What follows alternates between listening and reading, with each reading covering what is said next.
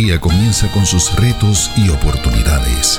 La vida nos enfrenta constantemente a tiempos de decisión, pero hoy se presenta una nueva alternativa para corazones que buscan. AMEC Casa de Alabanza presenta Reflexiones de Esperanza. Palabras de aliento para nuestro diario vivir con el pastor Misraim Esquilín.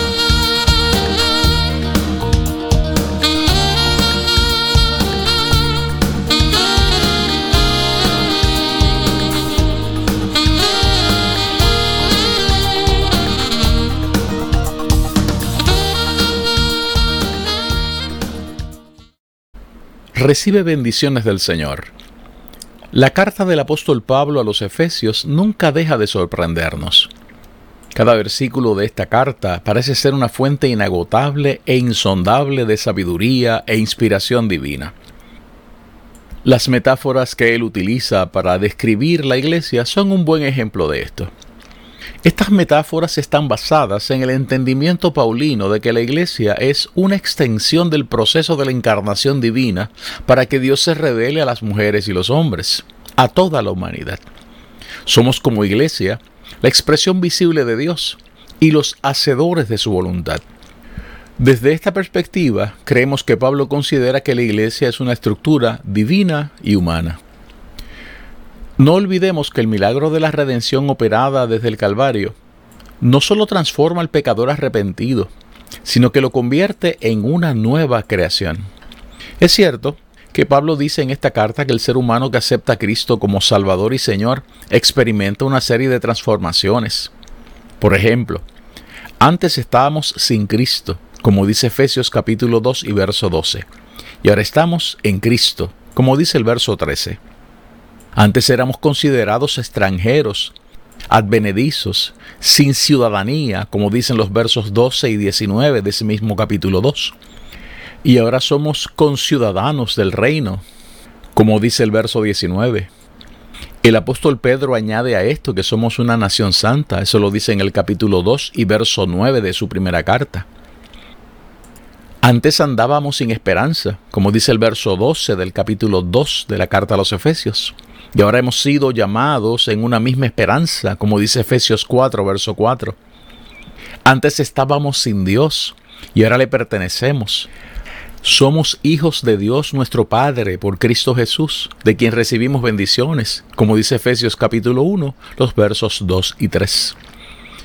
No obstante, todas estas transformaciones son posibles porque somos una nueva creación, nuevas criaturas en Cristo. Así lo dice 2 de Corintios capítulo 5 y verso 17. El concepto utilizado en ese verso de la segunda carta a los Corintios es kainé katisis. Esa frase, kainé katisis, apunta al proceso de crear. En griego eso se dice katizo. Y crear algo tan nuevo, algo kainos. Algo tan nuevo que nunca antes ha existido algo parecido. Hay que señalar que hay varios conceptos en griego para describir algo que es nuevo. Por ejemplo, podemos utilizar la palabra neos, que esto describe algo que es nuevo, regenerado, pero que no es el primero de su clase. No es lo primero que haya existido. En cambio, kainos se utiliza para describir algo que es tan nuevo que nunca antes ha existido algo así. Estos datos son importantes cuando estudiamos el Apocalipsis. La visión del vidente de la isla de Patmos está llena de cosas que son caínos, completamente nuevas, y que nunca antes se habían visto. Por ejemplo, el nombre nuevo que recibiremos en el cielo, Apocalipsis capítulo 2 y verso 17.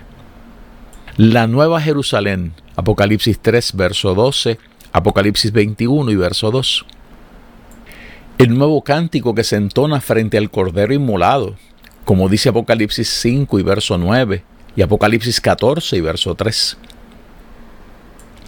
También se utiliza para describir el cielo nuevo y la tierra nueva que serán creadas al final de los tiempos. Apocalipsis capítulo 21 y verso 1. Oh, y la promesa, la promesa de aquel que el vidente ve sentado en el trono eterno esa promesa dice así en Apocalipsis capítulo 21 y verso 5. Y el que estaba sentado en el trono dijo, He aquí yo hago nuevas todas las cosas. Y me dijo, Escribe, porque estas palabras son fieles y verdaderas.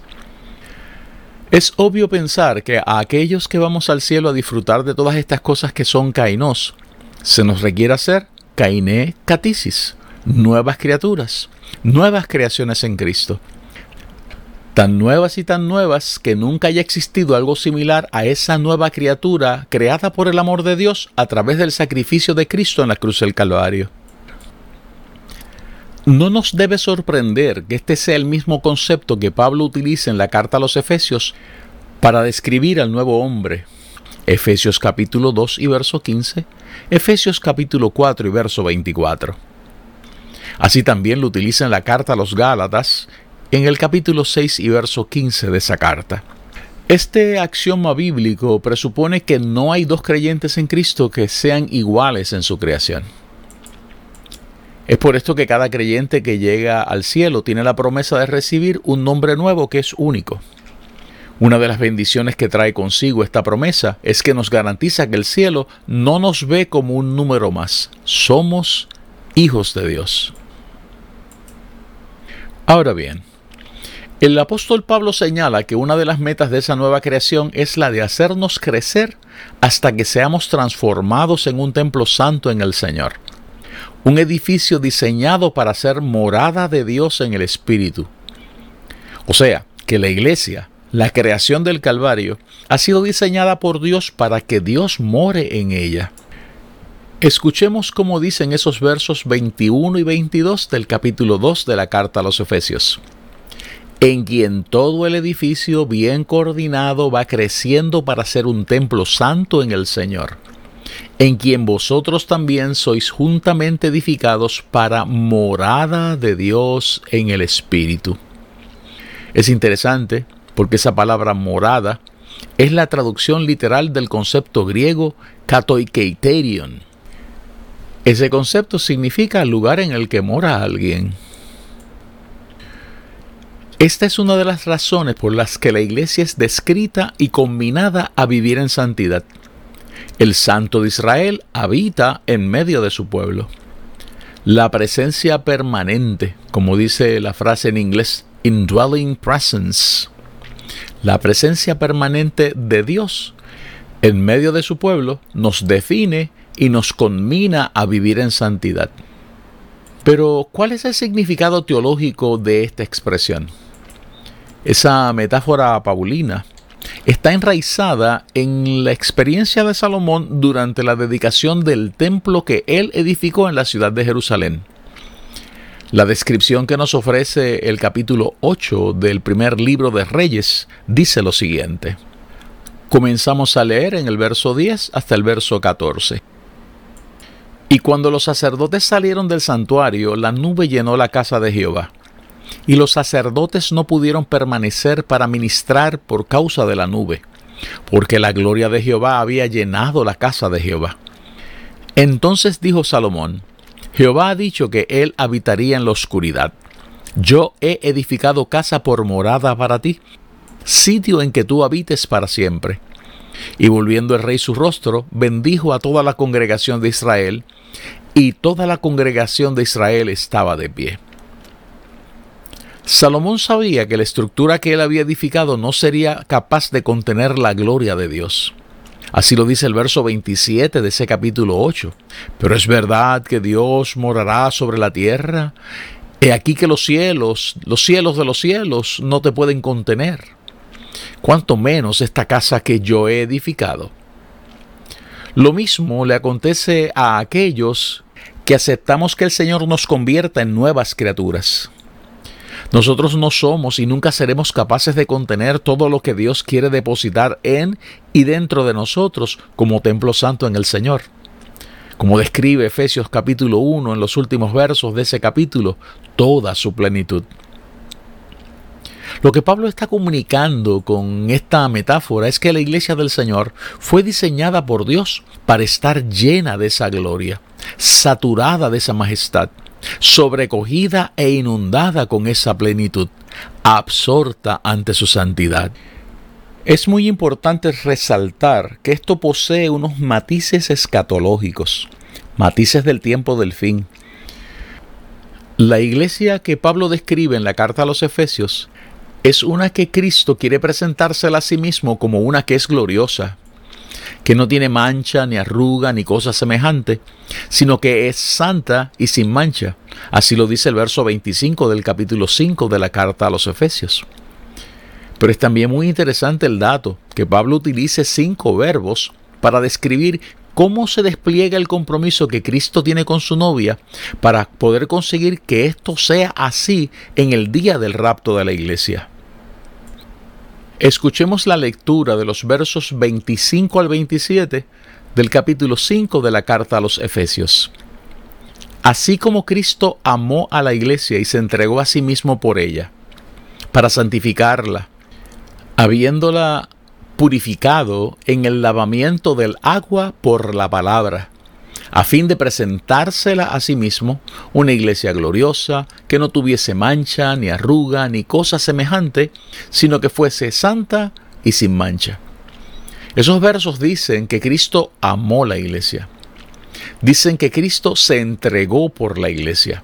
Estos versos dicen que Cristo santificó la iglesia y que Cristo limpió la iglesia. Estos versos concluyen diciendo que Cristo se va a presentar a sí mismo la iglesia. El amor de Cristo por la iglesia es un amor incondicional, sin reservas ni egoísmo. La entrega de Cristo es sinónimo de rendición, de compromiso, de prisión de amor y de esperanza. La santificación que Cristo opera en la iglesia se produce a través del derramamiento constante de su presencia a través del Espíritu Santo. Esto es lo que produce que Dios haya decidido hacer morada entre nosotros y en medio de nosotros. Este es el vehículo utilizado por Dios para separar a la iglesia para el Señor. En otras palabras, Cristo dio su vida para que la iglesia pudiera ser santa. Esa muerte en la cruz garantizó que la iglesia pudiera ser la novia de Cristo. Luego de esto, Él decidió habitar en medio de ella para cuidar esa santidad. No olvidemos que la santidad requiere capacidad para escuchar, para recibir y para actuar sobre lo que demanda la palabra de salvación. La presencia de Cristo en la iglesia, dentro de la iglesia, constantemente garantiza que podemos alcanzarlo. Por lo tanto, no hay excusa para no ser santos. La limpieza o la purificación es una de tipo ceremonial que incluye la unción para sanidad y cuyo objetivo es convertir a esa persona en una ritualmente pura y aceptable. Usualmente esta ceremonia se hacía con agua. Y este dato es muy relevante, toda vez que la Biblia utiliza el agua como símbolo de la palabra y del Espíritu. Escuchemos cómo lo dice el apóstol Pablo en Efesios capítulo 5 y verso 26. Para santificarla habiéndola purificado en el lavamiento del agua por la palabra. Escuchemos cómo lo dice Juan en su Evangelio en el capítulo 7, los versos 38 al 39. El que cree en mí, como dice la Escritura, de su interior correrán ríos de agua viva. Esto dijo del Espíritu que habían de recibir los que creyesen en Él, pues aún no había venido el Espíritu Santo, porque Jesús no había sido aún glorificado. Por último, la acción futura de presentársela a sí mismo describe la acción de pararse al lado de ella, de exhibirla, de presentarla a los demás y o de confirmarla. Repetimos que el pasaje bíblico que describe esa iglesia dice que ella es gloriosa, que no tiene mancha ni arruga ni cosa semejante, sino que es santa y sin mancha. Una iglesia que es gloriosa, endoxos, es una que es espléndida, porque posee una gloria que ha sido fijada como instrumentalidad, como mediación. O sea, que posee una gloria que es constante. Ese es el significado de endoxos. Una iglesia que no tiene manchas, spilos, es una que ha cuidado su testimonio externo. Recordemos que las manchas son provocadas desde las interacciones con lo que sucede afuera. Al mismo tiempo, una iglesia sin arrugas, sin rutiz, es una que ha cuidado su testimonio interno y que se ha cuidado del desgaste. Recordemos que las arrugas son causadas por la incapacidad o el desgaste interno de aquello que le da solidez a la piel. Aquellos que nos han escuchado deben haberse percatado que la iglesia descrita aquí es la que veremos perfeccionada en la gloria.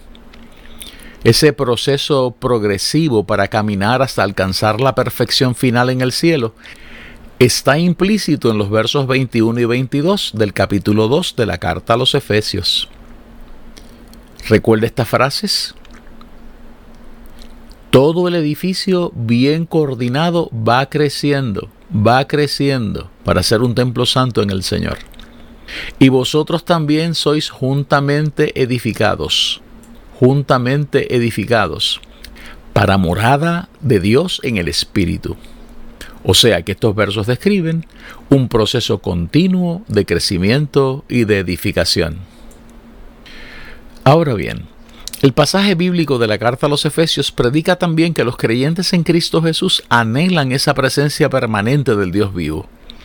Solo así podemos ser capaces de peregrinar aquí, caminando en la dirección que este pasaje bíblico ha trazado. La peregrinación desarrollada con la conciencia de que somos templo santo en el Señor nos permite ver y examinar cada experiencia que vivimos en este lado del río como oportunidades adicionales para prepararnos para las bodas del Cordero.